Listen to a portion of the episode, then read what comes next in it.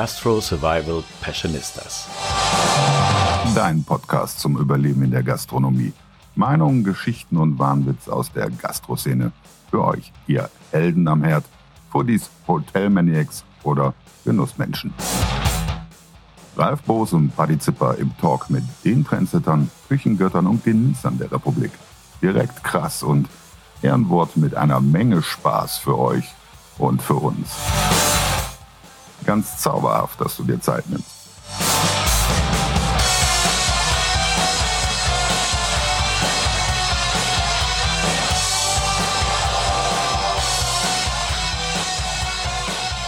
Boah, Ralf, weißt du, wo der Westfälische Friede verkündet wurde? Sozusagen der Elfriede. 1442 in Osnabrück. Ja. Und Münster, ja. muss ich ja der Fairness halber sagen. Am für die nordischen Länder in Osnabrück und für die südlichen Länder in Münster. Ja. Ich, ich weiß, weißt du, wo der Westfälische Friede verhandelt wurde? Wahrscheinlich bei dir im in, Restaurant. In diesem Haus. Also zumindest Teile davon. ja. Das ist kein Scherz. Das, das, ist kein Scherz, das stimmt. Ich habe es auch nachgelesen. Also sind wir hier praktisch an einem ganz friedlichen Ort mit äh, jemandem, den ich sehr, sehr bewundere, Ralf. Äh, Thomas Bühner. Und, Drei äh, Sterne, äh, ja. Und der Mann, der mir ein Gericht gekocht hat vor vier Jahren, ähm, wo ich heute noch fast jeden Gang aufsagen kann und wo ich äh, zum Schluss sogar in Tränen ausgebrochen bin vor Freude. Mein Gott. Ja, ja, absolut. Aber das hat der René gemacht, ne? Der, der, das ja. war der Patisseur damals. Ja, ne? ja, ja. Ne? Und ähm, jetzt habe ich den Nachnamen schon wieder vergessen. René Frank. René Frank, genau. Und äh, wir sind heute hier in, in deiner Küche und genau. du bist äh, sozusagen wieder im hohen Norden. Wir haben eine Urlaubsfolge für euch da draußen. Ähm, also die Gastro Survival Passionistas sind sozusagen auf Reisen. Ralf, wie ist das Wetter oben? Also wir haben hier eben einen sturzbachartigen Wolkenbruch gehabt. Der hat ungefähr genau 40 Sekunden gedauert, aber vorher hat es vier Stunden Sonne geschienen und seitdem scheint sie wieder. Äh, wir sind hier oben im Norden echt vom, vom Wetter gesegnet, sage ich jetzt mal. Ne? Überall auf, in Deutschland, aber auch überall auf der Welt äh, ist gerade Unwetter, außer bei uns. Wir haben strahlend blauen Himmel von Horizont zu Horizont. Piep, das war der Werbeblock. nee, der, der kommt jetzt. Da mache ich das auch direkt. Dann haben wir es nämlich hinter uns.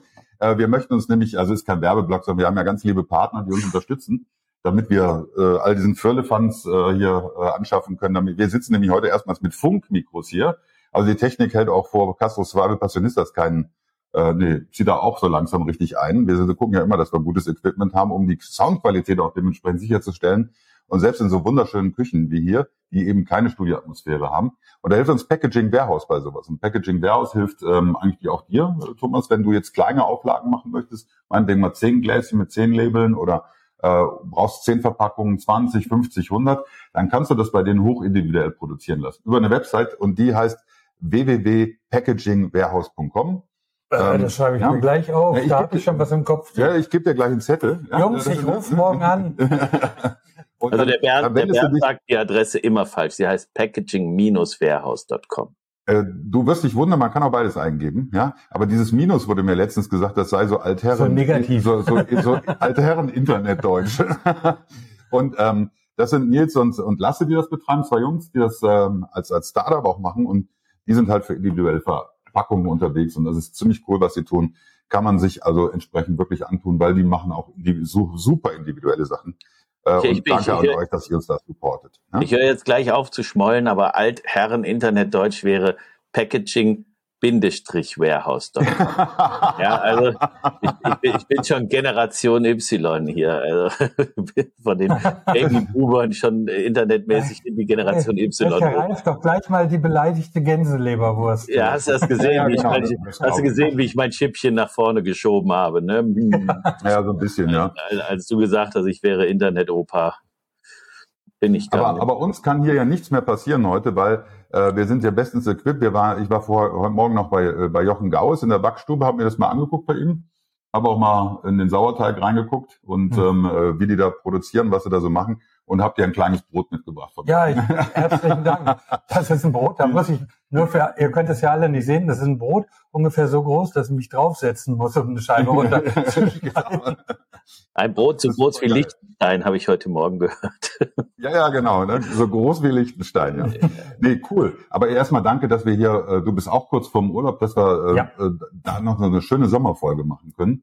Ist auch eine Sommerfolge, weil hier ist nämlich auch schön warm. Ich merke, ich bin wieder falsch gekleidet. Was macht man nicht alles für ein gutes Foto, ne, Ralf? Und ähm, äh, das hier ist meine Traumküche, kann ich wirklich sagen. Ja? Ich ja, sehe nur die ja. Tür hinter euch. Ich bin remote. Das, das macht nichts. Wir führen dich gleich mal rum. Äh, ich, ich werde auch keine Fotos machen für euch da draußen, weil das, das ist was Intimes, finde ich, wenn man so eine Küche hat. Und das hat all das, was man braucht. Ja? Und ähm, auch richtig angeordnet und ach, richtig toll. Ich bin immer ein bisschen neidisch, wenn ich sowas sehe. Ja? Geht nur noch eins drüber, die Showküche vom Breitenbach. Also ich, will, ich will ja nichts sagen, aber äh, diese Küche hat es schon mal in den Weltkatalog des äh, Herstellers geschafft. Okay. Also, ja. Ja, auch nicht schlecht. Ne? Ja. ja Wer ist denn der Hersteller von dieser Küche? Also damals firmierten die noch unter Miele Küchen, heute ist das ja Warendorf. Ah. Aber als ich die gekauft habe, vor 14 Jahren, ähm, war das Miele, mhm. Miele Küchen. Und äh, für die, die es nicht sehen können, sie ist orange, weil als der Küchenbauer hier reinkam, wollte er gleich mal die Fronten bestimmen und da habe ich gesagt, das ist Quatsch. Wir unterhalten uns darüber, wo was hinkommt. Wo ist der Herd, wo ist der Kühlschrank, Spülmaschinen, Spüle und sowas. Alles, was du brauchst. Das können wir mal aufzeichnen. Und dann ging er und sagte, äh, und wie werden die Fronten? Landhausküche? nee, vorher, bevor das Landhausküche wird, wird es so orange. Und da kam er mit einer äh, nachher mit einem Farbmuster an und da habe ich gesagt, das ist es. Und also das, ist jetzt aber Freund deine private erzählt. Küche, ja, das ist deine private ja, ja, Küche jetzt. Privat Wir sind in deinem Privathaus und das ist deine private Küche. Das ist jetzt nicht ja, irgendwie. Und bezahlt. jetzt, naja, jetzt ich habe dann Freunden erzählt, die haben laut gelacht, aber sie ist orange und Bernd sagt, du mir ich, ich sieht immer noch gut aus. Ich find, ja, es ist endgeil. Also äh, es gibt vielleicht eine Sache, die ich ändern würde, aber das ist bei der Größe kaum machbar. Das ist wäre nämlich eine große Steinplatte. Ja? Äh, und das ist hier nicht machbar. Du kriegst das hier, wir sind im alten Fachwerkhaus, du kriegst hier so eine Platte nicht rein in, einem Stück. Ja? Das ist und, zwei äh, Stücke. Ne? Ja, ja, aber ähm, das ist aber ähm, Bernd, ja, Bernd, das ist Sandstein. Das ist Na super, jetzt habe ich mich wieder als Dilettant hier oh, Mann, ey. Ich, ich fasse da so gerade dran. Ich denke, das kann doch kein Stein sein. Doch, das ist das ja, Stein. Da ist das Stein. Ja. Bernd, du musst dir auch keine Sorgen machen, weil wenn, wenn du ein bisschen älter bist, dann kriegst du noch früh genug eine große Steinplatte. Ich nicht, ich komme in eine kleine Geste, also so, ein, so eine Dose. Die will ja recycelt werden. Aber, Thomas, ja. ich habe gerade überlegt, äh, unser, unser erstes Rendezvous hatten wir beide ja noch in Hohensieburg in der, im Spielcasino. Äh, da hatten wir unser erstes, sag ich mal, intim, intimeres Treffen äh, bei einem äh, charmanten Abendessen. Und äh, du bist von Ho in Hohensieburg hattest du auch, glaube ich, schon einen Michelin-Stern, ne? Zwei. Zwei. Erster und zweiter, ne? Genau. Und dann bist du nach, ähm, nach, nach, ich wollte gerade sagen, Oberhausen, nach Osnabrück. Nach Osnabrück. so schlimm war es nicht. Oder, oder, oder, oder war, war, war zwischen Hohensieburg und, ähm, und, ähm, und Osnabrück noch eine weitere Station? Nee, wir haben am 17. März 2006 das Latable geschlossen, am 1. April 2006 das Lavi eröffnet. Also okay. waren 14 Tage dazwischen. War, war im Lavi vorher ein Restaurant drin? Ähm, ja, es war ein Restaurant drin. Das hatte einen Stern und 16 Punkte. Das hat der Hans-Peter Engels geführt. Okay. Ähm, der kam aus ähm, vier Jahreszeiten in Hamburg und es war ein Restaurant, blieb aber hinter seinen eigenen Erwartungen deutlich zurück. Und davor war die Geschichte des Lavi auch so, dass sie eine wechselvolle Geschichte hatten. Also die wechselvolle Geschichte. Die wechselvolle ja, Geschichte endete ja mit dir, ne? Du, also seitdem genau. du da drin warst, dem ersten Tag bis zum letzten Tag, äh, war alles in einer Hand. Also da, da gab es keine äh, Besitzerwechsel oder irgend sowas mehr, ne? Nee, Nee, da war nichts mehr. Also ähm, genau das gleiche wie im Latable. Wenn ich gehe, ist die Bude wirklich zu. Also wer mir noch mal einen Job anbieten will, der muss das wissen. wir, wir können das die Ziele stecken, wie wir wollen, aber wenn ich weg bin, ist das Ding durch. und, äh, und dann, dann kam ja eben ne? diese. Äh, 14, dann kam ja eben 14, ja. Ja. Diese, und die Kamel fühlten sich an wie 30 Jahre, weil die haben gezählt wie Hundejahre. Hm, ja. Du wolltest was sagen. Genau, dann kam dein, dein kometenhafter, dein kometenhafter Aufstieg. Äh, hattest du direkt einen Stern oder musstest du dir den ersten Stern auch noch verdienen? Also du meinst jetzt im La, Lavi. Hm? Das hatte einen Stern und wir haben sofort dann im ersten Jahr 2007 zwei Sterne bekommen. Okay, wie lange musstet ihr die zwei Sterne verteidigen, bis ihr den dritten gekriegt habt? Ja, wir, wir haben dann erstmal, das gab es zu der Zeit noch, den Espoir bekommen, 2009 und 2000, für das Jahr 2010 und 2011 und dann haben wir Ende 2011 den dritten Stern bekommen. Und den habt ihr dann acht Jahre oder so gehalten oder halten ja. können. Ne? Ja. Und in der Zeit habt ihr, glaube ich, auch im Lavi so ein bisschen, äh, ich sage jetzt mal, wie soll man sagen, das Schema geändert, dass ihr gesagt habt, am Anfang war es eher so, dass man, wenn man ins Lavi kommen musste, musste man äh, Zeit und möglichst viel Geld mitbringen und äh, kriegte dann ein, ein Lavi-Menü serviert und dann habt ihr unten im, im Erdgeschoss oder im Souterrain noch ein zweites Restaurant reingebaut, wo man auch mal ein Tellergericht essen konnte und mal die Lavi-Küche von der Seite kennenlernen konnte, richtig? Also ähm, es hat ja während der ganzen Zeit, ich habe jetzt 30 Jahre als Küchenchef in Sternerestaurants verbracht, in der ganzen Zeit hat es ja immer wieder Time Changes gegeben, mhm. starke Veränderungen in der Szene. Und ja, als wir 2006 eröffnet haben, haben wir das bestehende Bistro geschlossen. Dort im Haus gab es ein Bistro, weil ich gesagt habe, ich will nicht diesen Kannibalismus, dass die Leute ins Lavi in das Bistro gehen und äh, sagen, wir waren im Lavi. Also haben wir es geschlossen und uns auf eine Sache konzentriert. Und äh, zum zehnten Geburtstag im Lavi haben wir gesagt, gut, vielleicht etablieren wir jetzt noch mal ein Bistro, das aber ein Selbstverständnis als ein eigenes Restaurant braucht. Also es wird so unterschiedlich sein müssen, dass es wirklich das es als eigen wahrgenommen wird und nicht als Zweitrestaurant des Lavi. Und wir haben damals ein Konzept kreiert, alle an einem Tisch auf zwei Etagen, maximal 32 Gäste, wobei wir manchmal eben auch 40 hatten, was es noch charmanter gemacht hat. Das war im Großen und Ganzen Self-Service, Sharing und am Ende vom Abend auf jeden Fall Party, Party, Party. Mhm. Und ähm, die Überlegung war halt die, wenn jemand, was ja auch passiert ist, ins Lavi gekommen ist und hat gesagt, einmal, das war der schönste Abend meines Lebens. Ich war da, da, da und da und ich habe in diesem Leben noch nie so gut gegessen wie heute bei dir, äh, sitzt er trotzdem nächste Woche bei irgendeinem Italiener oder in einem Biergarten oder sonst irgendwo und nicht wieder im Lavi. Also wollten wir einfach eine zweite Möglichkeit bitten, bieten, uns kennenzulernen und Spaß auf hohem Niveau zu haben.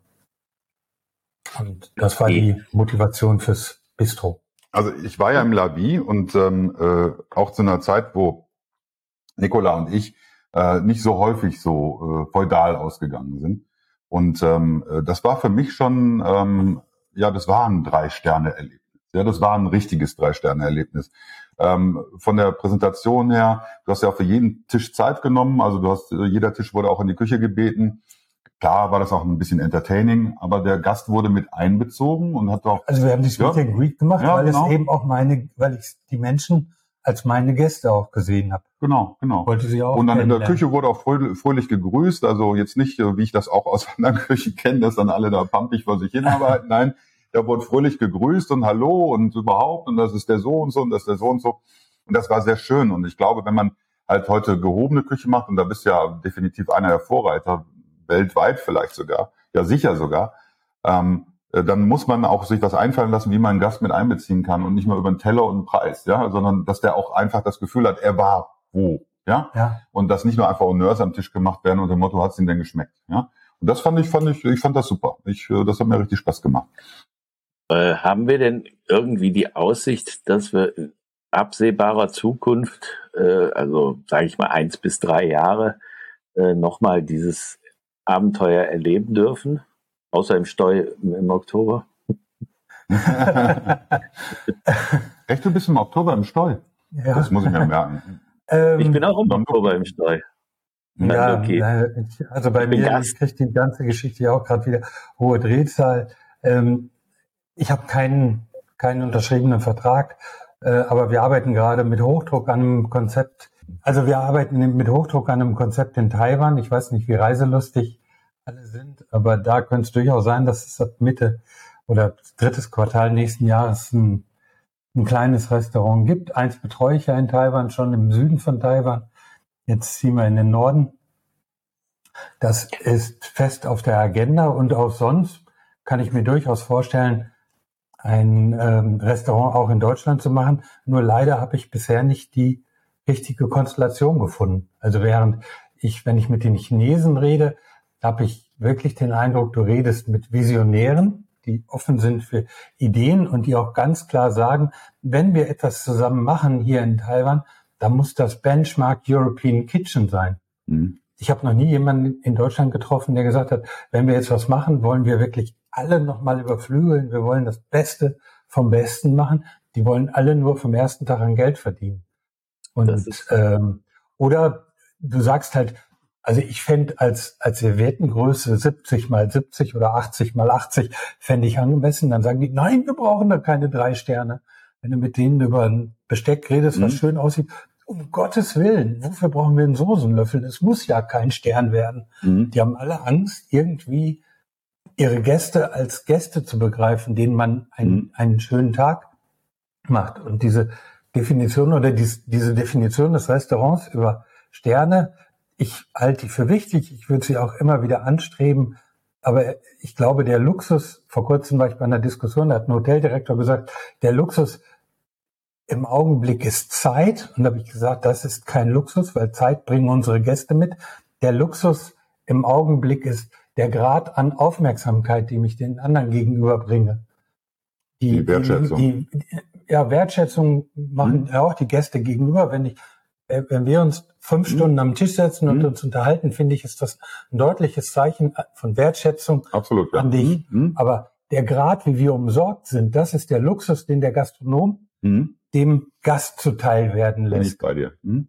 Und diesen Luxus würde ich gerne bewahren. Mhm. Also nicht hier friss oder stirb, mach mal deine Pulle selber auf mhm. und wenn du fertig bist, legst Geld dahin und gehst, sondern die, die Gäste umsorgen, so wie ich meine Freunde zu Hause ja, ja. umsorgen würde. Sowas würde ich gerne wieder machen. Mhm. Äh, wie, wie ist das denn jetzt? Ähm, lange, du hast lange Zeit drei Sterne gehabt. Da gewöhnt man sich ja auch so ein bisschen dran. Also dass man einen Status hat, dass man ähm, ein Standing hat und so weiter. Und auf einmal ist das mit dem Restaurant nicht mehr da und dann ähm, auf einmal hast du das nicht mehr.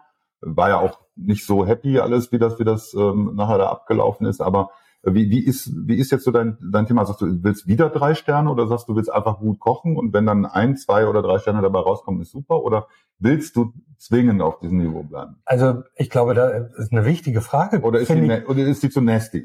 Nee, ich finde das eine ganz wichtige Frage. Ich finde äh, nicht nur an mich, sondern auch für, für junge Kollegen. Mhm. Was willst du erreichen und, und was willst du machen?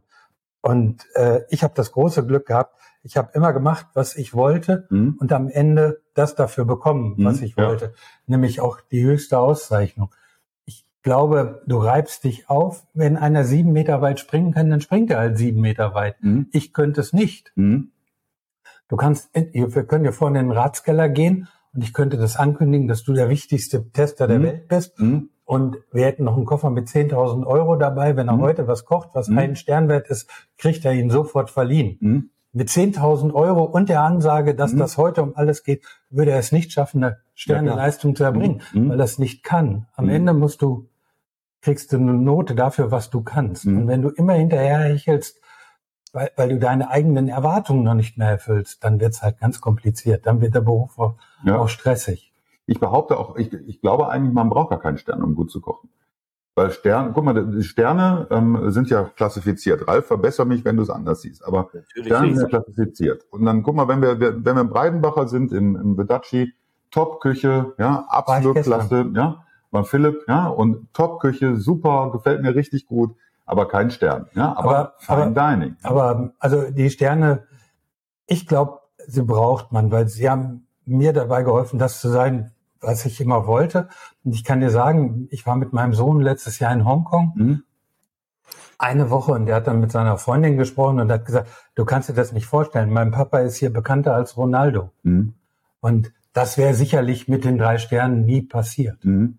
Also ohne die drei Sterne. Ohne drei Sterne, Ja, ja, ohne genau. drei Sterne Ja, wäre das ja. nicht passiert. Ich bin nach Hongkong geflogen, weil wir über ein Konzept geredet haben. Und ich war acht Stunden in der Stadt. Da kriegte der gegenüber ein Chinese eine SMS und hat gesagt, äh, jetzt fragt gerade einer, er hätte gehört, Thomas Bühner wäre in der Stadt, ob Mhm. er was gehört hätte. Mhm, ja. Und er, was soll ich jetzt antworten? Und da habe ich gesagt, schreib doch einfach zurück, who the fuck is Thomas Bühner? Und also das wäre sicherlich alles ohne die drei Sterne überhaupt nicht möglich gewesen. Ich halte das für wichtig. Ich finde auch, dass ich glaube auch nach wie vor, dass die Leute, eine- die Menschen, die Gäste eine Klassifizierung brauchen. Aber ähm, man muss sich halt auch im Klaren sein, es ist subjektiv. Mhm. Und beim Breidenbacher Hof, ich bin gestern da gewesen, habe aber nicht gegessen. Ich finde auch ein tolles Surrounding. Mhm, ja. Die hätten wahrscheinlich alles, was man braucht. Aber Michelin sagt da natürlich auch, du musst die Erwartungen, äh, nee, vergleiche den Stern eines einfach Gasthauses nicht mit dem eines Luxushotels. Mhm. Ja. Also die Erwartungen, die du wächst, musst du auch erfüllen. Es Mhm. gibt ein unterschiedliches Niveau. Und vielleicht liegt's daran. Ich kann es aber auch Mhm. nicht sagen. Ich muss Äh, da mal essen gehen. Ja, musst, musst du machen. Philipp ist äh, äh, ein guter Kumpel von Ralf und von mir und äh, ich bin ganz begeistert, was die Küche da macht. Ähm, äh, aber äh, ich finde es halt manchmal ein bisschen schade. Ich, ich zum Beispiel, ich, ich liebe einen äh, Thai in Berlin, Amsterdamer Straße, Plastiktischdecke, das beste Lab der Welt. Also ein Lab, wie, wie du es dir besser nicht vorstellen kannst, du, dir brennt zwar auch alles nachher, aber Mhm. es ist für mich ein super leckeres Essen, kann ich trotzdem nicht mit Sterneküche vergleichen, keine Frage. Aber es ist trotzdem auch ein super leckeres Essen. Aber wir könnten uns ja auch, wir drei, uns Ja. nächste Woche im Münsterland zu einem Speckpfannkuchen und einem Bier treffen und es Mhm. wäre trotzdem ein schöner Abend. Und ähm, das ist ja auch das Dilemma der Sterne-Gastronomie. Wenn ich einen unbescholtenen Gast frage, welches ist dein Lieblingsrestaurant, dann kriege ich sofort eine Antwort. Mhm. Wenn ich frage, welches ist das beste Restaurant, das du Mhm. kennst, mm, Ja. äh, lass mich mal überlegen. Mm, Mhm. vielleicht der, vielleicht der, vielleicht hier, vielleicht da. Da wird es deutlich komplizierter. Mhm. Ja, ich habe ähm, äh, jüngst auf, einem- auf einem Event relativ viele junge Köche kennengelernt, die die dann ähm, und mich mit denen unterhalten. Und dann habe ich gesagt, hör mal zu, was ist denn dein Ziel? Ähm, wo willst du hin mit deiner Küche? Und ähm, äh, drei von denen äh, haben gesagt, ich will kreative Küche, will mich da auch selber verwirklichen, ein bisschen will den Gast einen guten Tag machen und dies und das. Und zwei sagten, sie wollen Sterne. Ne? Mhm. Dann habe ich gefragt, warum? Ja, ähm, und ähm, ja, wegen dem Verdienst, Verdienste mehr. Ja? ähm, und, und dann, das, das halte ich für, das halte ich für ein Träumer, Gerücht. wer war das? das halte ich für ein Gerücht. Ja? ähm, weil die, dieses Investment ist ja auch heftig. Also wenn ich mir angucke, was du im Lavi äh, gemacht hast, du, du musst ja auch, du kannst ja nicht zwei Jahre lang das gleiche Besteck nehmen. Also wenn du in, in wenn du die drei Sterne Köche heute sind eine Gruppe von 130 mit allen, die ihn verloren haben. Mhm. Lass uns vielleicht über 150 Leute Mhm. weltweit reden. Da kann ich dir sicher sagen, wenn ich einer der 150 besten Rechtsanwälte der Welt wäre oder Steuerberater, dann Herzchirurgen. Ja. Mhm. oder Herzchirurgen oder Klempner, Mhm. dann würde ich mit dem Hubschrauber zur Arbeit kommen Mhm. und nicht mit dem Fahrrad. Ja, ja, ja das stimmt, ja, definitiv. Aber ich, ich, wie gesagt, ich, ich fand das äh, sehr, sehr faszinierend. Ich war auch richtig traurig, wie ich das gehört habe, ähm, dass das nicht mehr funktionierte. Jetzt hat ja ein anderer Kollege gerade, ist er von drei Sternen auf zwei Sterne runtergestuft worden. Ähm, ich glaube, Klaus Erfurt ist das. Ich Ja. weiß, Klaus Erfurt Ja. ist das. Und, und ähm, äh, ja, ich bin ja so ein alter Mann, ich muss mir den Namen immer noch mal aufrufen. Ich habe sie mir nie aufgeschrieben. Ähm, jetzt, jetzt kennst du den Klaus ja auch. Ähm, was, was, was denkst was wären deine Gefühle gewesen, wenn dir das passiert wäre? ich weiß Ist das eine Degradierung? Ist das, Ja. ähm, Ja. Also äh, ich weiß ja nicht, was da passiert ist, aber da muss ich dir ganz ehrlich sagen, ich stehe fest auf dem Boden. Ich bin nicht selbstmordverdächtig hm? und mein Leben würde auch ohne weiter funktionieren. Aber das hätte bei mir zu wirklich langen, einsamen Spaziergängen geführt, mit wo die Tränengrenze häufig überschritten worden wäre. ja. Ja, ich krieg heute noch, wenn ich an den Moment denke, als ich Ja. den dritten Stern bekommen habe, Hm? du kannst es sehen, Hm? eine Gänsehaut. Ja, und wenn ich das dann verlieren würde, ich weiß nicht, was das mit mir machen würde. Hm? Ich fand, äh, also ich freue mich für jeden Kollegen, der eine Auszeichnung kriegt, ein Stern, selbst Bib Gourmand und zwei Sterne sowieso und drei Sterne. Und ich finde es schade für jeden Kollegen, der einen Stern verliert. Ähm, ich fand die Reaktion vom Klaus wirklich bemerkenswert, Ja, echt ja. toll, wie er das formuliert hat. Großen Respekt. Ähm, wo, wo ich es eher schade finde, ist, wenn alte, verdiente Kollegen aufgrund ihres Alters einen Stern verlieren. Und da wäre mein Wunsch mal, dass vielleicht eine Kategorie eingeführt wird, in der man, also Boris Becker, mein Sohn hat, Mhm. der wird jetzt 24, der hat Boris Becker nie spielen sehen, der weiß Ja. aber, wer, wer Boris Becker ist. Ja. Und ähm, das gleiche gilt für Niki Lauda, Steffi Graf und so viele verdiente Leute, obwohl die nicht mehr ihren Sport nachgehen können und auch gar nicht mehr die Leistung abrufen können. Und bei Köchen wirst du dann so langsam nach unten durchgereicht und kriegst jedes Jahr weniger.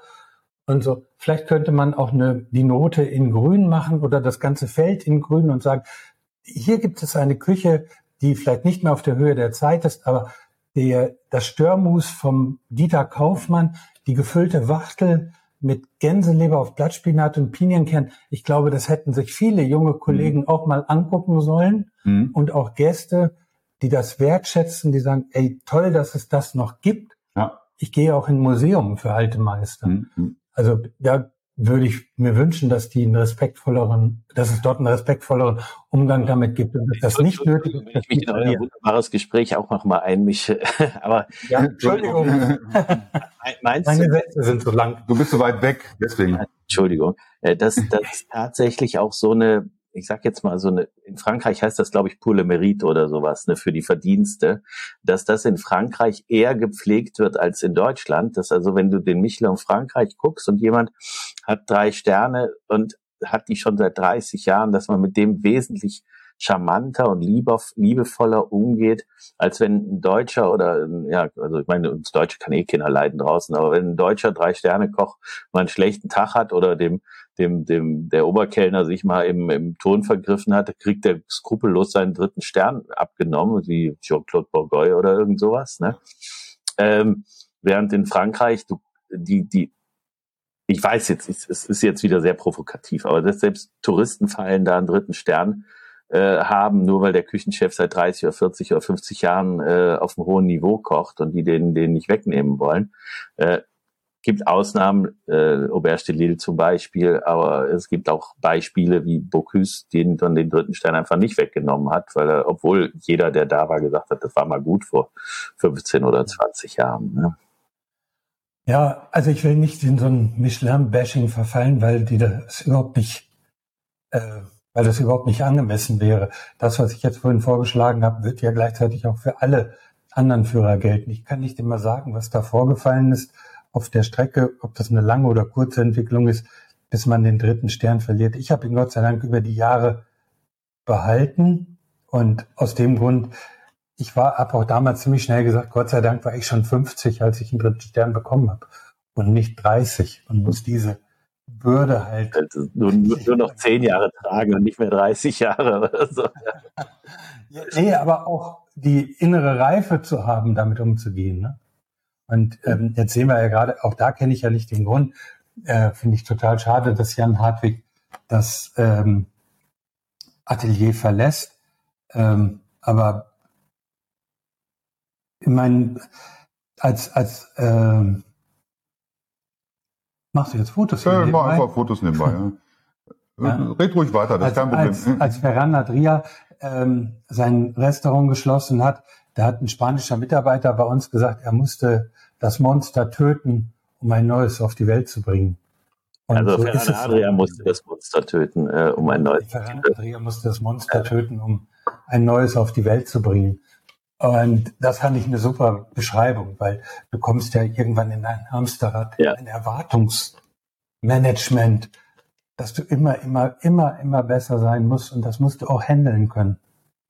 Nochmal, Ja. nur dass das nicht falsch rüberkommt. Ich mache auf gar keinen Fall Michelin-Bashing, weil tatsächlich kann ich mich nicht daran erinnern, in den letzten 40 Jahren, ähm, dass wenn man in einer Unsicherheit war, dass man sich nicht auf Michelin verlassen konnte. Also ich meine jetzt, man ist irgendwo in irgendeiner Stadt, in irgendeinem Hotel, in irgendeinem äh, Gebiet und dann guckt man in Michelin rein, der der hat einen Stern, das ist schon okay, da kann man hingehen. Da ist das Ja. so eine Sicherheit, äh, die einem der Michelin gibt, äh, die hätte ich bei keinem anderen Führer. Also diese, diese Sicherheit, äh, die nutze ich auch heute noch. Also wenn ich irgendwo bin, wo, wo der Michelin aktiv ist, dann gucke ich, welches Restaurant ist gut bewertet. Da kann man auf jeden Fall ohne Bedenken hingehen. Es gibt ganz, ganz wenige Michelin-Stern-Restaurants, wo man sagt, hey, wieso hat der denn einen Stern gekriegt? Also wenn man aus der Branche ist, weiß man das auch selber, dass äh, die ganz selten mit Glück verliehen wurden, sondern eigentlich immer für eine Leistung, die dem entspricht gesprochen. Ich habe ja gerade erklärt, dass wir erst noch mal zwei Jahre ein Espoir bekommen haben. Also ich habe schon angefangen an mir zu zweifeln, aber heute weiß ich, wir haben genau im richtigen Augenblick den Stern bekommen, den dritten Stern. Espoir ist diese, wäre Espoir ist zu früh gewesen. Mhm. Und Espoir ähm, ist eine Geschichte, wo man sagt, der hat zwei Sterne und wir denken, dass er irgendwann den dritten kriegt oder sowas. Ne? Ja, ja, genau. So ja. Anwärterschaft praktisch. Ja. ja. Primus inter pares. Ja, irgendwie sowas. ja. ja, für mich als Gast ist ja das durchaus mit den Sternen auch relevant, wobei Gomio finde ich jetzt auch ähm, nicht so schlecht von der, äh, von der Orientierung her. Ähm, ich habe allerdings auch schon erlebt, dass ich in Ein-Sterne-Lokale gegangen bin und eigentlich auch maßlos enttäuscht war, wenn mir dann gefragt habe, hey, warum hat der einen Stern und der nicht? Ähm, wenn ich das mit anderen verglichen habe. Deswegen ist das für mich immer so ein bisschen zweischneidig. Für mich ist schon so ein Drei-Sterne-Koch wie du, ist schon für mich ein Halbgold in Weiß, ja, weil ich weiß, was, was ihr leisten müsst, damit ihr überhaupt dahin kommt. Ja? Gesundheit. Gesundheit. Ja? Und ähm, damit ich einfach weiß, äh, weil ich einfach weiß, wie, wie, wie, wie lang ist der Weg und was müssen die leisten, wie viel Personal brauchst du dafür. Das ist ja nicht damit getan, dass du irgendwie ein gutes Essen kochst, sondern du brauchst eine ganze Brigade dahinter über Jahre die richtigen ja, Entscheidungen zu treffen. Und, und, und du brauchst ja mindestens fünf Tage die Woche, musst du offen sein, damit du überhaupt Geld verdienst. Ja? Weil ähm, äh, ich habe letztens mich mit jemandem unterhalten und er hat gesagt, eigentlich muss in einem Sternelokal, wenn du so, so eine Staff hast und mit so vielen Leuten dabei bist, äh, kann eigentlich kein Menü unter 500 Euro kosten, weil ansonsten kriegst du das gar nicht auf die Reihe und das ist der Wareneinsatz noch nicht mal das Höchste. Ja? Mhm. Und ähm, aber ich bin jetzt mal, ich will mal weg von diesem Sternethema. Ich finde dann Zukunft viel, viel interessanter, ja.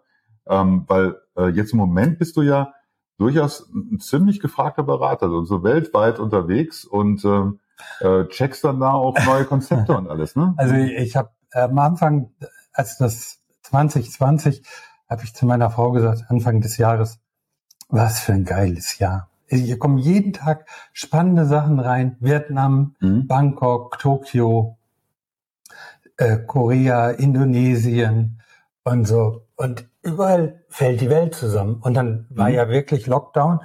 13, 16. März, glaube ich, oder 13. März, ich weiß gar nicht mehr. Ich habe das auf jeden Fall erfahren, als ich in Jakarta aus dem Flieger ausgestiegen bin, weil dann mein Rückflug gecancelt wurde, weil Singapur keine Stopovers mehr machte. Und, ähm, und dann habe ich gedacht, das könnte jetzt ernst werden. Und war dann neun Tage noch in, in Indonesien, weil wir eine Veranstaltung vorbereitet haben, die dann am Ende auch gecancelt wurde bin zurückgeflogen und kam hier in ein anderes Land zurück. Und dann habe ich gedacht, naja, ein halbes Jahr hältst du das gut aus, aber dann könnte es ruhig weitergehen. Und dann mhm. wissen ja alle, wie das lief. Im November kam dann der zweite Lockdown und ähm, ich bin dann am 1. Dezember wieder nach Taiwan geflogen. Gerettet hat mich über den Winter eine Geschichte, die ich mir vorher gar nicht hätte vorstellen können. Das waren die Foodboxen. Mhm ich hätte mir nicht vorstellen können, dass ich sowas mal mache, aber wir haben halt einen guten Partner gefunden, ähm, der, mit dem ich das gemacht habe. Wir haben das, glaube ich, exzellent vorbereitet und ähm, in einer tollen Qualität mit einem hohen Maß an Sicherheit und einer guten Vorbereitungsqualität halt versendet. Und ähm, das haben wir bis Mai gemacht. Das lief auch gut. Ich habe ja noch einen Webshop. Ich habe das nicht für möglich gehalten, dass ich dort Steigerungsraten halt mal die Ohren zu, Ralf, von 5800 Prozent haben kann. Jetzt mhm. weiß mal, wie tief ich da gestartet bin. Ich kann sagen, von 0 auf 5800 Prozent ist gar nicht so schwierig. nee, ich hatte vorher schon ein bisschen was. Aber da, äh, ich habe gewusst, dass das kommt. Nee, aber das hat sich, das ging halt wirklich durch die Decke. Und der Shop läuft ja nach wie vor auch und äh, sehr gut. Und ähm, das halt gemacht. Ich berate ein Hotel in, im Süden von Taiwan. Mhm. Das finde ich eine mega spannende Aufgabe, dort das Team zusammenzustellen, ähm, also im Vorfeld und dann zu sehen, wie es ans Netz geht. Es ist ein bisschen oversized für ja. meinen Geschmack. Also okay. wer jemals Chinesen getroffen hat bei Meetings, wenn sie nicken, heißt das noch lange nicht, dass sie das machen, was du sagst. Wir haben dort in dem Hotel 64 äh, Millionen Dollar verbaut. Stimmt gar nicht, 640 Millionen Dollar verbaut und ähm, alles ein bisschen zu groß gemacht. Das Fine Dining Restaurant hat 100 Sitzplätze haben sollen. Ich habe es dann runter verhandelt auf 60, weil ich gesagt habe, in dieser Stadt werden nie mehr als 30 Leute zum Essen kommen. Lass mich raten, geworden sind es 200. Nee, es sind 104 geworden. und äh, aber es kommen trotzdem nur 30 bis 35 Gäste. Mhm. Und ähm, das ist halt ärgerlich. Aber ähm, trotzdem finde ich die Aufgabe spannend. Ich habe dort echt äh, vorhin noch, als du gekommen bist, kurz davor mit denen geschrieben, weil wir jetzt gerade die Flüge buchen. Ich fliege am 1. September wieder dahin. Ähm, und äh, ich versuche gerade ein taiwanesisches Konzept nach Deutschland zu bringen. Da habe ich, wenn ich in Taiwan bin, auch äh, Gespräche mit dem Eigentümer. Ähm, das macht mir gerade riesen viel Spaß. Ich berate Helios zusammen mit ein paar anderen sehr guten Kollegen, Nils Henkel, mhm. Paul Iwitsch ist dabei, Christoph Hofer, Henrik Otto und Sophia Rudolph mhm. aus Berlin. Äh, wir haben da so ein kleines Klüppchen und machen halt für ähm, Helios die Fine Dining Sachen in Anführungsstrichelchen, weil in der Spitze haben die bis 22,5 Millionen Mahlzeiten, also mhm. schon mal anders ausgerollt ja. als im, im Restaurant. Ähm, ich versuche aber auch mit einem Partner zusammen für Helios gerade so ein Konzept zu machen für, für äh, die Betriebskantinen, für die Besucherkantinen und so, mhm. dass wir das mal, dass da nicht mehr nur bunte Stühle drinstehen und die schon denken, dass das hip ist. Und polnische Aufbackbrötchen. Genau. Ja, genau. Also ein wirklich gutes Konzept, ein nachhaltiges Konzept. Das mache ich halt. Ich habe für ähm, eine, eine Münchner Gruppe habe ich ein Konzept für Berufsschulunterricht für, für, für eine ostdeutsche Schule gemacht. Was mache ich denn sonst noch? Ich habe mich an einer, an einer Vertriebsfirma beteiligt für, jetzt kommt nochmal der Werbeblock, Pöder, Essige und Öle, mhm. ähm, die hervorragende Qualität gibt, die es leider noch nicht bei Burs zu kaufen gibt. Darf ich da mal aber vielleicht grätschen? Also, äh, ich glaube, dass wir da, also ich glaube, der Name Pödeur äh, ja. ist ja ein ungarischer Nachname. Und ja. äh, da heißt so jeder dritte Pedeur, so wie die hier Müller heißen. Aber dieses pompös äh, mit den Ös oben drüber, das erinnert sehr, sehr stark an Pedeur. Und äh, ich glaube, das ist nicht gut für diesen Artikel, weil also dieser Artikel, ähm, ich habe die ja probiert, du warst bei mir mit, wie hieß die Dame? Mhm. Helga. Mhm. Helga. Helga ja. Mhm. die, die probiert und haben gesagt, das ist sehr, sehr ordentlich. Ich, ich, ich habe noch nicht die Preise vergleichen können, weil ich noch kein Angebot bekommen habe. Äh, äh, mhm. oder weil ich ein Angebot bekommen habe und das irgendwo auf den Stapel hingelegt habe, wo ich noch nicht abgearbeitet habe. Das weiß ich nicht. ich schick's dir nochmal. Das mache ich nach dem Urlaub, genau. Genau, und, äh, aber ich sag, ich habe vorher, bevor ihr beide kamt, habe ich gedacht, diese, äh, das wäre das Zeug von Glöckler. Äh, habe ich einfach so gedacht. Und dann kam, dann kam die Erklärung, das ist eine ungarische Familie, die machen ganz, ganz feine Essige und Öle und die machen auch außergewöhnliche Sachen, die wir tatsächlich nicht im Programm haben. Also ich habe ein paar Sachen gefunden, äh, die ich äh, selber gar nicht habe, was, was eigentlich schwierig ist. Also bei uns irgendwas zu finden, was wir nicht haben, finde ich schon schwierig. Und da ist dann immer die Frage, haben wir das nicht, weil wir zu blöd sind, das zu finden, oder haben wir das nicht, weil das Produkt keiner braucht? Das sind ja äh, Fragen, die sich auf jeden Fall stellen. Äh, und ich bleibe auch an diesem Produkt dran. Also es könnte sein, dass wenn diese Folge ausgestrahlt wird, dass wir dann auch schon Pudeur haben. Aber ich weiß es nicht, ich kann es nicht. Ja? Aber wenn wir Pudeur haben, es hat nichts mit Glöckler und sein Pompös oder wie das heißt zu tun, sondern eine ungarische Ölmühle, die auch Essig macht oder eine ungarische Essigfabrik, die auch Öl macht. Das weiß ich auch noch nicht ganz genau. Aber die Produkte sind gut und ähm, ich äh, habe natürlich mit dir auch da jemanden, der dahinter steht und der sagt, wenn der Boos sagt, das ist gut, dann ist das gut. Oder wenn ich sage, nee, wenn der Thomas sagt, das ist gut, dann glaube ich ihm, aber es ist natürlich gut, wenn. Ralf, ich mag dich trotzdem, egal wie die Geschichte ausgeht. ich wollte es nur mal einwerfen, weil die Frage war, was macht der Kerl eigentlich? Ähm, und äh, was haben wir noch? Ach, ganz unterschiedliche Aktivitäten. Also ich habe ja noch eine eigene Gewürzlinie, dann äh, bin ich nach wie vor ähm, Ambassadeur für die LSG, die ja in Deutschland verkauft wurde. aber weltweit immer noch tätig ist, ähm, der Airline Caterer. Wir schauen gerade, ähm, dass wir ein Unternehmen gründen, weil ich an dieses Boxen-Thema auch im nächsten Winter glaube, wo wir halt ähm, für Firmenkunden, also im, im B2B-Market, nochmal Boxen anbieten können. Ähm, ich lieg manchmal mit dem Kopf auf meinem Schreibtisch und denke, scheiße, warum hast du eigentlich so viel an der Hacke? Mhm. Aber ich glaube, wenn ich nur noch eins an der Hacke hätte, dann wäre es auch. Dann wahrscheinlich langweilig, ja. Kochst Ja. du denn noch so und probierst noch aus? Oder Also ist ich das koche jetzt, noch, das das jetzt so nächste Mal- Kochen? Das nächste Mal, wenn Mhm. einer Lust hat, ich glaube, ich bin einer der wenigen deutschen Köche, die auf der Expo in Dubai vertreten sind. Ich gehe im Oktober nach Dubai, Mhm. also September bis 6. Oktober bin ich in, in äh, Taiwan. Dann komme ich kurz wieder. Dann fliege ich in die Türkei, wo ich einen Vortrag halte und von da aus dann nach Dubai, Mhm. wo ich dann auf der Expo koche. Und wenn ich dann wieder komme, fliege ich, glaube ich, am 1. November schon wieder nach Taiwan Mhm. weil es da gerade so viel Arbeit gibt und dann ist das Jahr schon wieder rum. Also es ist wirklich gerade nicht langweilig. Wie Du muss, kannst ja auch deinen Lufthansa-Senator-Status erhalten. Ja, genau. wie, Meiner geht dieses Jahr auf 100 Pro. wie muss man sich bei dir Kochen in Dubai auf der Expo vorstellen? Wir machen ein Menü, also das ähm, geprägt ist natürlich auch von, von Klassikern aus dem Lavi und ähm, gespickt ist mit halt neuen Sachen. Und, Und, und wie, ähm, für wie viele Leute ist das dann? Ist das dann für einen Ja, ein Neungang-Menü für 30 Gäste. Jeden Tag Also überschaubar. oder, oder, oder über die ganze Expo? Äh, einmal. okay. Würde, Und ähm, würde ich dahin Ich meine, wir haben ja, ich habe ja 2019, ich hatte vor Jahren ein Interview mit, mit ähm, Manfred Pohnke, dem ehemaligen äh, Gummio-Cheftester. Der hat mich gefragt, was wäre dein Traum? Und habe ich gesagt, ich würde gern einmal um die Welt fliegen und in jeder Stadt, wo ich Station mache, ins beste Restaurant gehen. Da hat er gesagt, mach doch. Habe ich gesagt, kann ich nicht. Ich habe so einen Laden an der Hacke und ich lebe ja auch noch davon. Und dann hat er gesagt, dann kündige doch, mach das einfach. Vielleicht steigst du nachher viel höher ein, als du ausgestiegen bist. Mhm.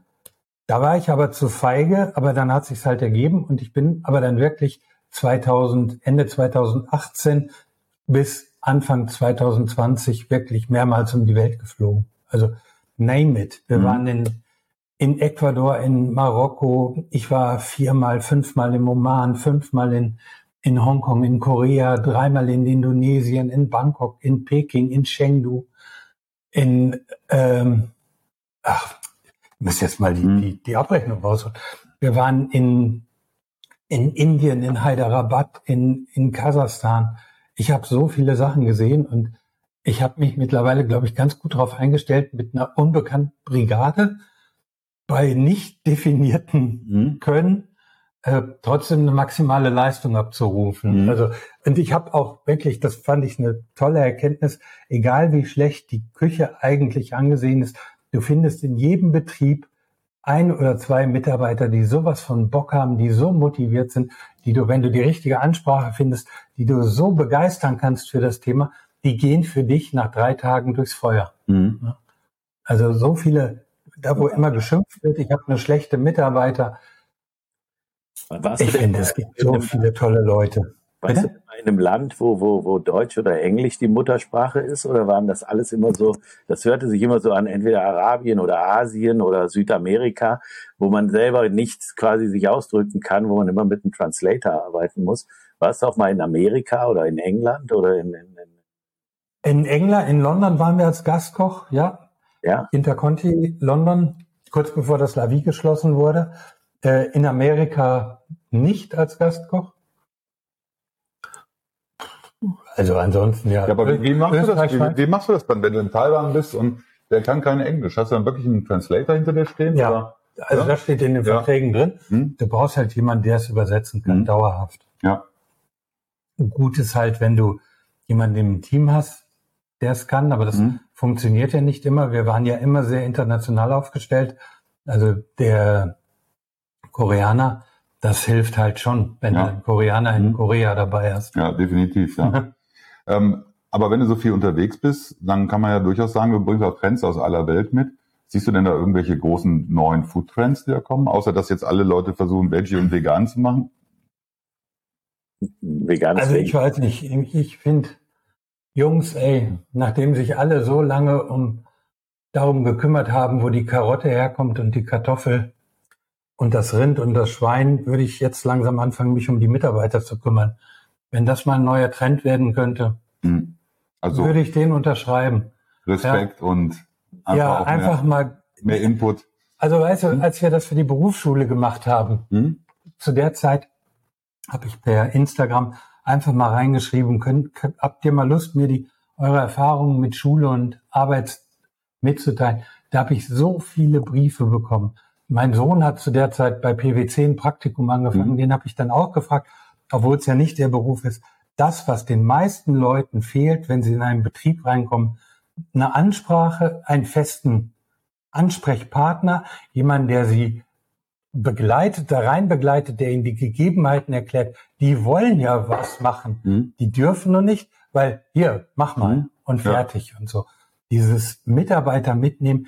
Ich wüsste mal gerne, vielleicht können wir das hier den Podcast nutzen für die Umfrage. Die Zuschriften aber bitte an Ralf Boos. Nee, wer, hat, wer, Bible. wer hat zwischen des Lock, im, während des Lockdowns für seine Mitarbeiter eine Mitarbeiterschulung angeboten? Mhm. dass die sich weiterentwickeln können, dass die nicht die Not verspürt haben, in, beim Aldi an der Kasse zu sitzen oder auf dem Wochenmarkt Mhm. äh, Möhren zu verkaufen. Hast du das Spiegel-Interview gelesen? Ja. Von dem Chef vom Ja, Jahreszeit, ja, ne? von Peters. Mhm. Aber das ist ja so. Wer, wer kümmert sich darum? Wer, Ja. und ich glaube auch, sich mit Mitarbeitern, jetzt wo alle über Nachhaltigkeit reden, in Taiwan denken wir wirklich intensiv für das neue Restaurant über Paper-Free, Plastic-Free, Mhm. Alu-Free und so nach, dass, Mhm. dass wir es wirklich mal auf andere Füße stellen können. Äh, aber Nachhaltigkeit bedeutet eben auch Ressourcen schonen und auch bei Mitarbeitern. Mhm. Hm? Ja. Ich glaube, ja- glaub, da draußen ist aber auch so eine Art Zweiklassengesellschaft, weil wenn du diese sehr recht modern ausgerichteten Firmen siehst, also ich war vom unlängst bei einer Firmeneröffnung von einer Gewürzfirma in Düsseldorf, die hatten sich schon dem neuen Diktat unterworfen. Das heißt also, die hatten äh, Ruheräume mit Tischtennisplatten und, und, und Kuschelecken, wo die Mütter mit ihren Babys äh, äh, in Ruhe stillen konnten während der Arbeitszeit und hatten also diese ganzen super modernen Sachen äh, in ihr Konzept übernommen, die möglichst darauf zielen, dass der, der, der Mitarbeiter kreativ sich ausleben kann und, und, und, und äh, Erholungszeiten während der Arbeit haben kann und so weiter und so fort. Und meine Tochter, die mit war, die aus der Gastronomie ist, die ist gelernte Restaurantfachfrau und hat vorher in der Weinwirtschaft gearbeitet, also in, in der Weinproduktion, äh, die hat sofort gesagt, ey Papa, hier möchte ich arbeiten. Ähm, und dann habe ich gesagt, ja, kannst du ja immer noch überlegen. Also die arbeitet ja bei mir. Also es ist für mich ganz doof, von meinen Kindern Das ist doof gelaufen, Ralf. Aber ich kann mir natürlich wahnsinnig gut vorstellen, dass wenn du in der Gastronomie arbeitest, und es gibt immer noch Gastronomen, die glauben, dass sie äh, ihren Auszubildenden einen Gefallen damit tun, dass sie sie von der Straße geholt haben oder irgend so ein Schwachsinn. Äh, und, und behandeln die aber auch so. Ne? Sei, kannst froh sein, dass ich dir einen Job gegeben habe und jetzt äh, hör auf zu jammern und, und äh, zieh durch und maloche. Äh, und äh, es ist wahrscheinlich auch vom Resultat her gar nicht so, so, so anders, wenn man sagt, man hat jetzt so ein ganz modernes Konzept, wo die Leute auch sich mal ungestört während der Arbeitszeit auf ein Nickerchen hinlegen können oder mit anderen sich zusammen in den Raum begeben können und Ping-Pong spielen, um dabei ihre Kreativität auszuarbeiten oder irgendwas. Am Ende des Tages sind wahrscheinlich alle Konzepte gleich äh, erfolgreich oder ähnlich erfolgreich mit dem Unterschied, dass die, die Ping-Pong spielen dürfen, während der Arbeitszeit äh, lange in ihrem Betrieb bleiben und ihren Kindern sagen, sie sollen auch das lernen, was sie gelernt haben, während die, die in so einem, äh, äh, ja, so einem äh, Kommissbetrieb sind, die sagen, boah, ey, was war das für eine scheiß Zeit? Wir haben sechs Tage die Woche, 16 Stunden gearbeitet und haben noch niemals ein Dankeschön kassiert. Mein Kind, bevor du Koch wirst, hack ich dir die Hände ab oder irgend sowas. Ne? Äh, das ist wohl der große Unterschied. Und äh, äh, wie gesagt, man pr probiert ja Konzepte aus, aber in der Gastronomie äh, ist das Ausprobieren von Konzepten noch, ich sag mal, sehr, sehr stark in den Kinderschuhen. Ja, aber dann mal damit anzufangen, die Mitarbeiter ernst zu nehmen, den Verantwortung zu übertragen, ihnen einen Weg aufzuzeigen, wie sie sich entwickeln können. Und ähm, wenn mich einer gefragt hat, du hast ja vorhin gesagt, Mhm. ich bin, du bist in die Küche gekommen und der Bühner hat gesagt, das ist der, der und der. Und so, wenn mich einer gefragt hat, was machst du denn dann eigentlich noch, habe ich immer gesagt, ich bin der Trainer einer Mannschaft. Ich, Mhm. bin, ich bin der Coach hier. Und wenn die, wenn jemand denkt, dass jetzt, weil Ralf Broß im Restaurant sitzt, dass ich dann den Salat anrichte, da, das kannst du knicken. Das macht der Mitarbeiter, der Mhm. das immer macht. Vielleicht ist auch dann auch Ich besser. rede der mit ihm vielleicht. Ich rede mit, das ist ganz sicher besser, weil ähm, du bist ja erst gut, wenn du sehr gute Mitarbeiter hast, wenn die im besten Fall besser sind als du selber. Und ähm, ich habe den das machen lassen, aber ich habe mit dem darüber gesprochen, wie wichtig mir das ist heute Abend und wie gut das laufen muss. Und ich finde, der Unterschied ist, ich habe noch nie einen Fußballtrainer gesehen, der auf dem Platz läuft, wenn ein Elfmeter geschossen worden wird. Ne? Mhm. Dass du es deinen eigenen Spielern nicht zutraust. Das gibt's doch nicht auf dieser Welt. Aber in Küchen gibt's das. Geh mal weg, ich mache das selber. Mhm. Aber das- niemals machen. Das ist auch total gefährlich. Also früher war ja immer so ein bisschen der Witz bei uns in der Firma, wenn die Leute gesagt haben, möchten Sie den Chef sprechen oder soll ich Ihnen jemanden geben, der Ahnung hat? Ähm, das war ja so ein Witz, der immer mal gemacht wurde, der bei uns auch, ich sag jetzt mal, ähm, gepflegt wurde. Also es war jetzt nicht so, dass ich gesagt habe, hey, was schaffst du denn da oder so, ne? Sondern ich habe diesen Witz auch selber gepflegt. Und umso länger du in diesem Job bist, äh, umso mehr siehst du ein, dass du deine Aufgabe auch nicht darin hast, der beste Verkäufer oder der beste Einkäufer oder der beste Personalchef oder irgend sowas zu sein, sondern du musst Du musst Leute eine finden. Vision geben. Du musst die Mitarbeiter mitreißen. Genau, du Du musst musst eine. Struktur, eine Struktur im Laden geben. Das Selbst, sind deine Aufgaben. selbst meine engsten Freunde, die ich also immer noch meine Handynummer haben und mich anrufen und sagen, hör mal, Ralf, kannst du mir noch mal die sechs Flaschen von dem, was du mir damals empfohlen hast, äh, wenn es irgend geht, verbinde ich die weiter und sage, ja, ich gebe dir jemanden im Verkauf und warne ihn vor, äh, was er machen soll, weil meine, meine Serviceabteilung, also die, die die Reklamationen abarbeiten, das sind drei Leute, äh, die arbeiten nicht nur unsere Fehler ab, sondern auch die der Speditionen und auch die der Kunden. Aber irgendeiner hat mal gesagt, seid ihr, da müsst ihr da wirklich zu dritt sein? Und dann hat er gesagt, äh, wenn der Bus keine Aufträge mehr eingibt, reichen auch zwei. Ne? ja, was, was, was, ich, war, was ich sehr wichtig finde, ist, und, und das ist ja auch das, was jetzt euch beide zum Beispiel als Chefs unterscheidet, auch, äh, auch in der Gastronomie, aus, äh, Gastronomie zum Beispiel Christopher Willbrand kennen wir ganz gut. Der kennt äh, eine Menge Köche, die wir hier im Podcast hatten. Das sind aber in meinen Augen auch meistens äh, kreative, umtriebige Geister, Leute, die mit Herzblut dabei sind, die mit Liebe dabei sind und die auch gelernt haben, eben, dass das alte System, ich schreie einen Mitarbeiter so lange an, bis er sich die Hose scheißt vor Angst, wenn ich, wenn er einen Fehler macht, damit er keinen Fehler mehr macht, dass dieses Prinzip nicht funktionieren kann. Erstmal brechen den Ja. Kerl. Ja, genau, so eine Scheiße, ja. Ja. Und ähm, oder fliegende Teller oder ähnliches. Und ähm, äh, dann haben wir aber jetzt wirklich das Problem, Christopher Wilbrand hat es mir gerade noch erzählt, Personal. Er kriegt kein Personal. Ja? Und er wird ja gerne und er möchte ja gerne, aber er kriegt halt niemanden. Ja? Aber wenn wir ehrlich sind, wir arbeiten in einer Branche, die 40 Jahre hart daran gearbeitet hat, dass das mal so kommt. Hm. Ja, das stimmt allerdings, ja. Äh, fällt Und mir nichts anderes ein. Da kann man noch nicht mal jetzt unbedingt sagen, dass, dass die Leute, die, die äh, Gastronomen äh, sind oder in der führenden Position in einer Gastronomie äh, arbeiten, äh, sehr stark daran ähm, entschuldigt sind. Da, da sind auch noch viele andere schuld. Und ich habe letztens was Interessantes gelesen. Ich bin mir noch nicht ganz sicher, ob ich mich mit dem anfreunden kann. Aber es hat ein, ein, ein Kellner ähm, geschrieben in, ich glaube in Facebook oder sowas, dass er gesagt hat, das Problem, dass wir kein Personal finden in der Branche, das liegt an den Gewerkschaften. Und da habe ich wirklich dann mal drüber nachgedacht und habe gesagt, wie heißt eigentlich unsere Gewerkschaft? Also ich weiß es NGG. nicht, die heißt Ja. NGG, Nahrungs- Genussmittel. Aber Ja. frag mal deine Leute oder frag mal ein Küchenteam, ob die wissen, wie die Gewerkschaft heißt. Die wissen das gar nicht. Die wissen gar nicht, dass es eine Gewerkschaft gibt. Und das ist auch kein Thema, wo sich jetzt Köche drüber unterhalten oder Gastronomen. Die sind so frei in ihrer, in ihrer Arbeitseinstellung, in ihrer Lebenseinstellung, dass die sich um so eine, so schon um dieses Ver Verbandswesen oder Vereinswesen gar nicht kümmern wollen. Und das hat, war natürlich, der, die Folge war, dass diese Gewerkschaften völlig äh, erfolglos und auch völlig mitgliederlos sind im, im Arbeitnehmerteam und natürlich auch keine ordentlichen Konditionen für ihre Arbeit oder für ihre äh, Mitglieder herausfinden konnten, weil die ja gar keine Mitglieder hatten. Und ähm, das führte natürlich dann dazu, dass diese erpresserische Geschichte, ich weiß nicht, ähm, wie man das anders ausdrücken soll, dass jemand, ich sage jetzt mal, der verdient 2000 brutto und 1250 netto.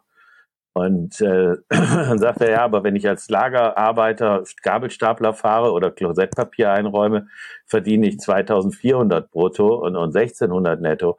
Ähm, warum soll ich denn hier im Service arbeiten? Und sagen, ja, sie kriegen ja Trinkgeld. Ja, ne? Jetzt äh, überleg dir mal, was das bedeutet. Das bedeutet, der Arbeitgeber geht hin und sagt, du verdienst eigentlich 2400 Euro brutto ich gebe dir aber nur 400, äh, nur 2000 brutto, weil du kriegst ja Almosen von deinen Gästen. Ich nehme dir die aber wieder weg, zumindest zum Teil, äh, weil äh, dann hast du ja wieder fast genauso viel, als wenn du mit dem Gabelstapler fahren würdest oder Klopapier einräumen würdest. Äh, das ist natürlich eine absolute Unsitte, die sich da eingeschlichen hat und die, die ich auch auf gar keinen Fall unterschreiben kann, wo ich sagen kann, ist doch richtig so. Die Kellner verdienen sowieso viel mehr, weil die Trinkgeld kriegen. Es ist viel, viel wichtiger, dass die Trinkgeldgeschichte im Team aufgeteilt wird und jeder ein vernünftiges Gehalt kriegt. Kurz Cut, kann das sein, dass du am Kabel spielst, Ralf? Höchstens an meinem Kopfhörerkabel. Ja, aber wir hören Knacken hier drüben, ähm, dass der Kopfhörer irgendwie rankommt oder sowas. Äh, ist okay. Ich nehme, ich schneide das einfach raus. Das habe ich ja? mir gedacht. Alles gut. halt ich setze ich setz kurz wieder an.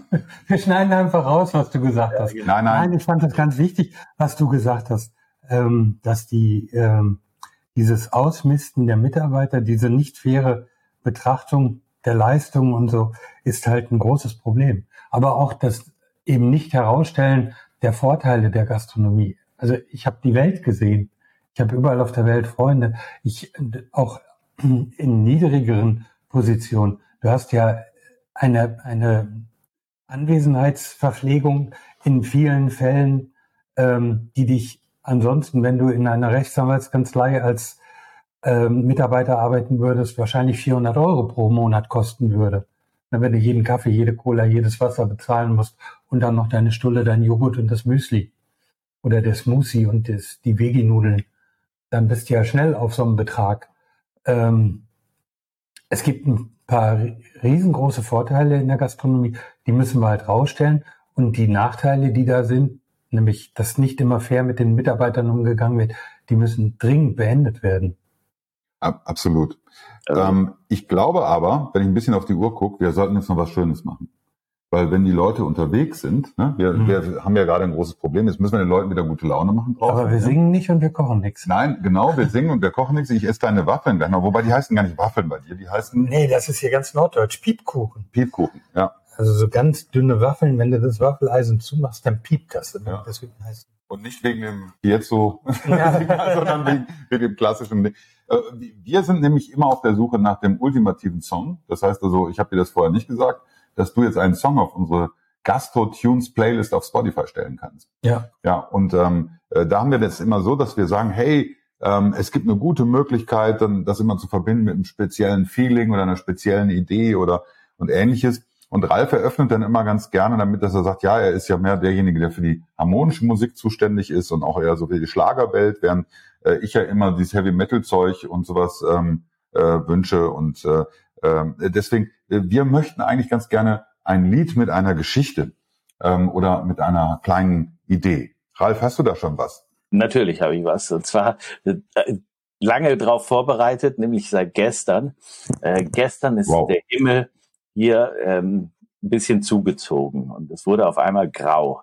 Und da ist mir eine Satzzeile in den Kopf gekommen und die hieß, und das Grau im Grau wird auf einmal blau, wie noch kein Blau jemals war. Jeder, der überlegt, woher kommt das, das ist das Lied Hochzeit aus Cabaret von Liza Minnelli. Und da ist mir dann eingefallen, dass 1972, da war ich elf Jahre alt, da kam dieser Film Cabaret ins Kino.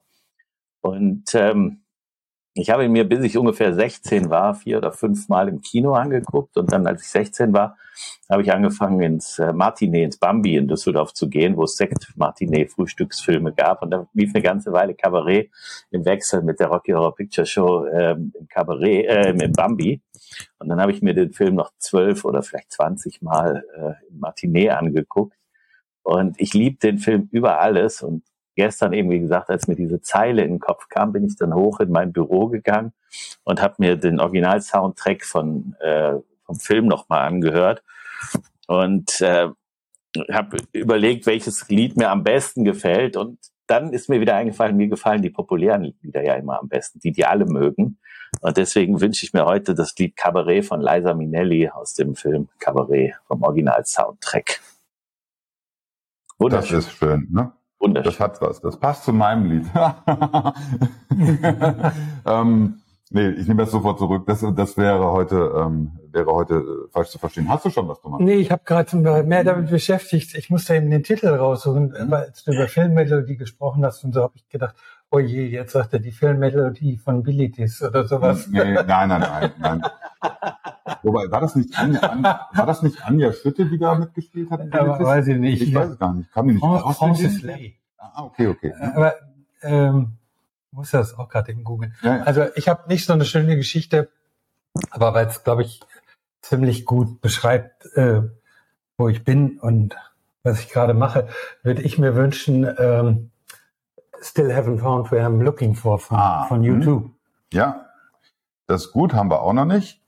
Ähm, das das finde ich sogar gut. Wir haben noch gar nichts Ne? von YouTube. Ja, ich, äh, doch, ich glaube, ja, irgendwas haben wir von YouTube. Glaube, Aber ähm, muss ich nochmal nachgucken. Äh, ich ich habe jetzt ni- nicht schockiert sein, bitte. Ich, ich habe von Großstadt äh, geflüster einen meiner Lieblingssongs, in, äh, Fickt euch alle Allee. So heißt das Ding. Äh, das hört sich erstmal krass an, aber ähm, wenn man das Lied mal hört, dann weiß man so ein bisschen so dieses Feeling, das dabei rumkommt, ja. Ähm, ist nicht ganz so wie Deichkind, aber es geht fast so in die Richtung.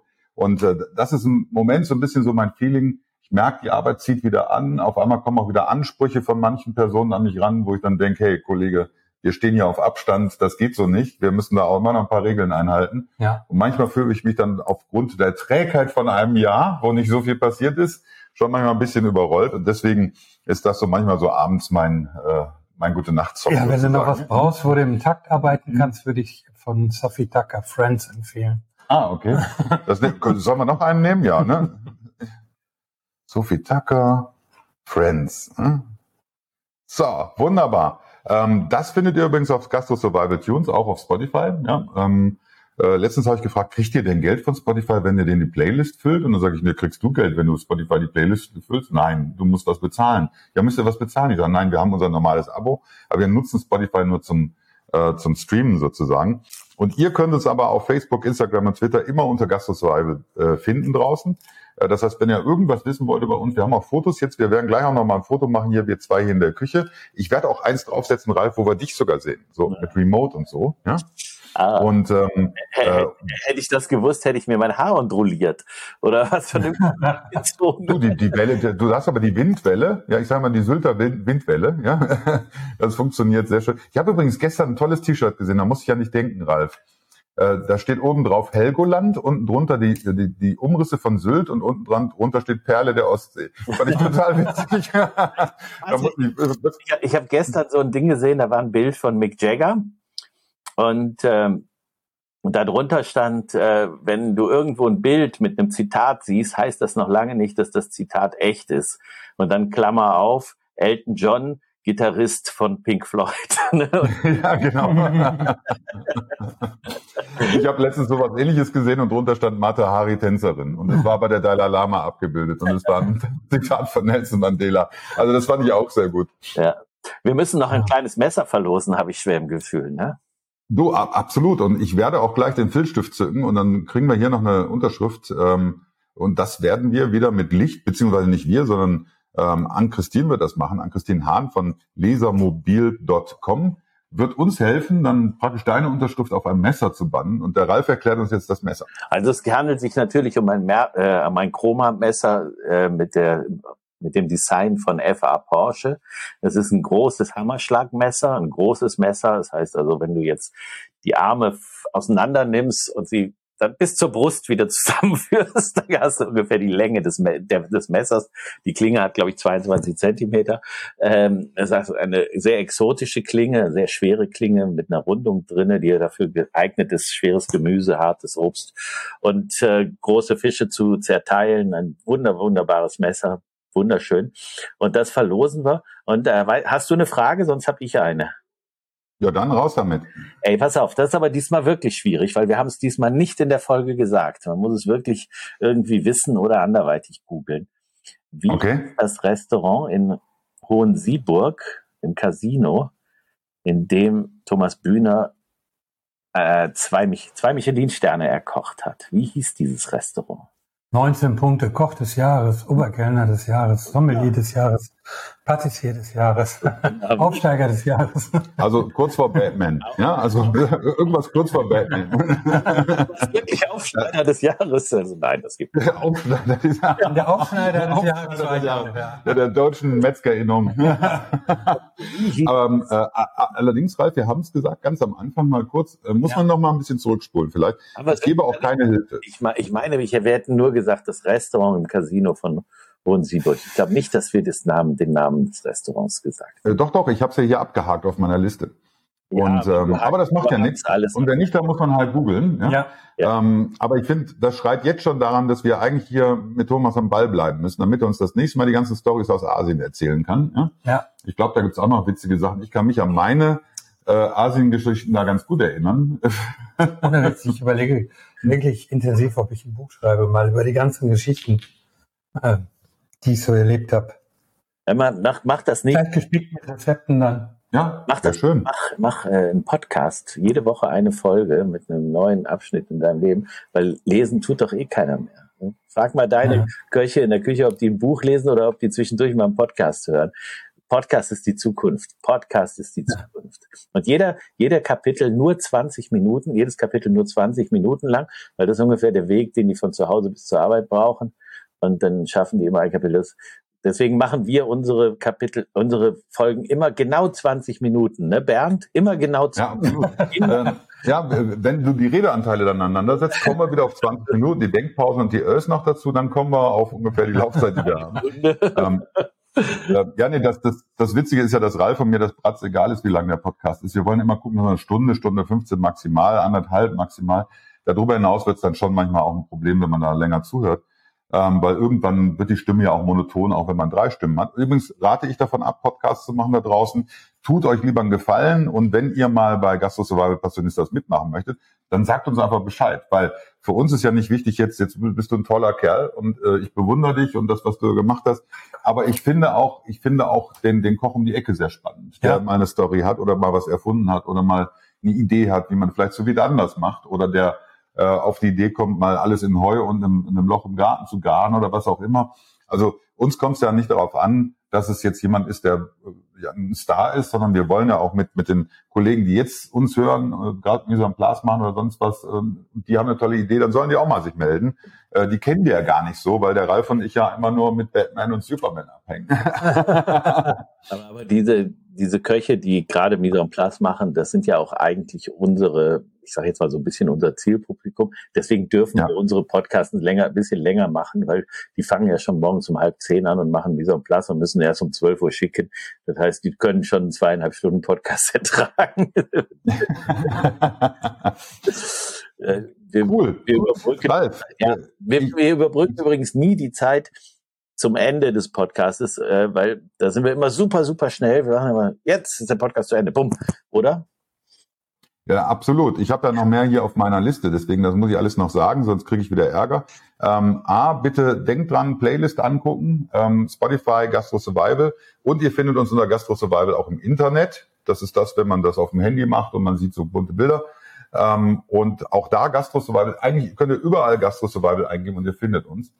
Und äh, Ralf, ich darf dir was verraten. Demnächst steigen wir ganz groß ins Business ein mit Merch. Und weißt du, was wir dann machen? Wir kaufen uns einen Pullover, wo Gastro Survival draufsteht.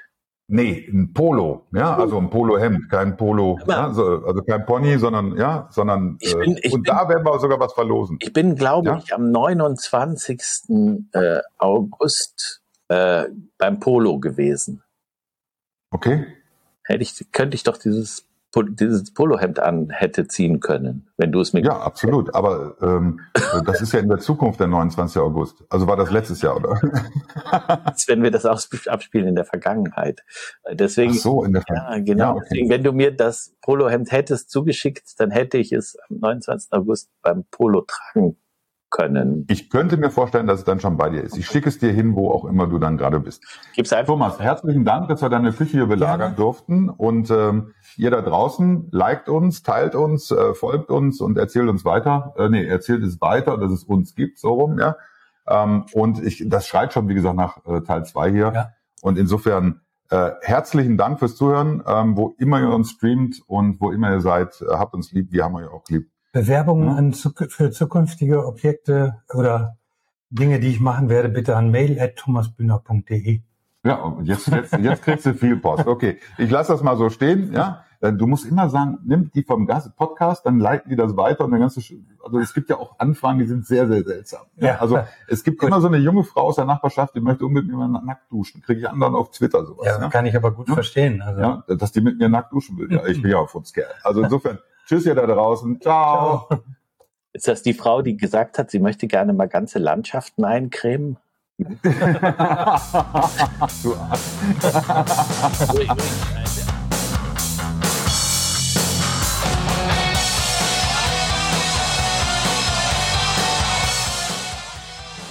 Besonderen Dank an Carlos Ebelhäuser für seinen Track Nitro Play. Das waren die Gastro Survival Passionistas für diese Woche von und mit Ralf Boos und Buddy Zipper. Bleibt uns gewogen. Wir hören uns wieder. Ehrenwort spätestens nächste Woche.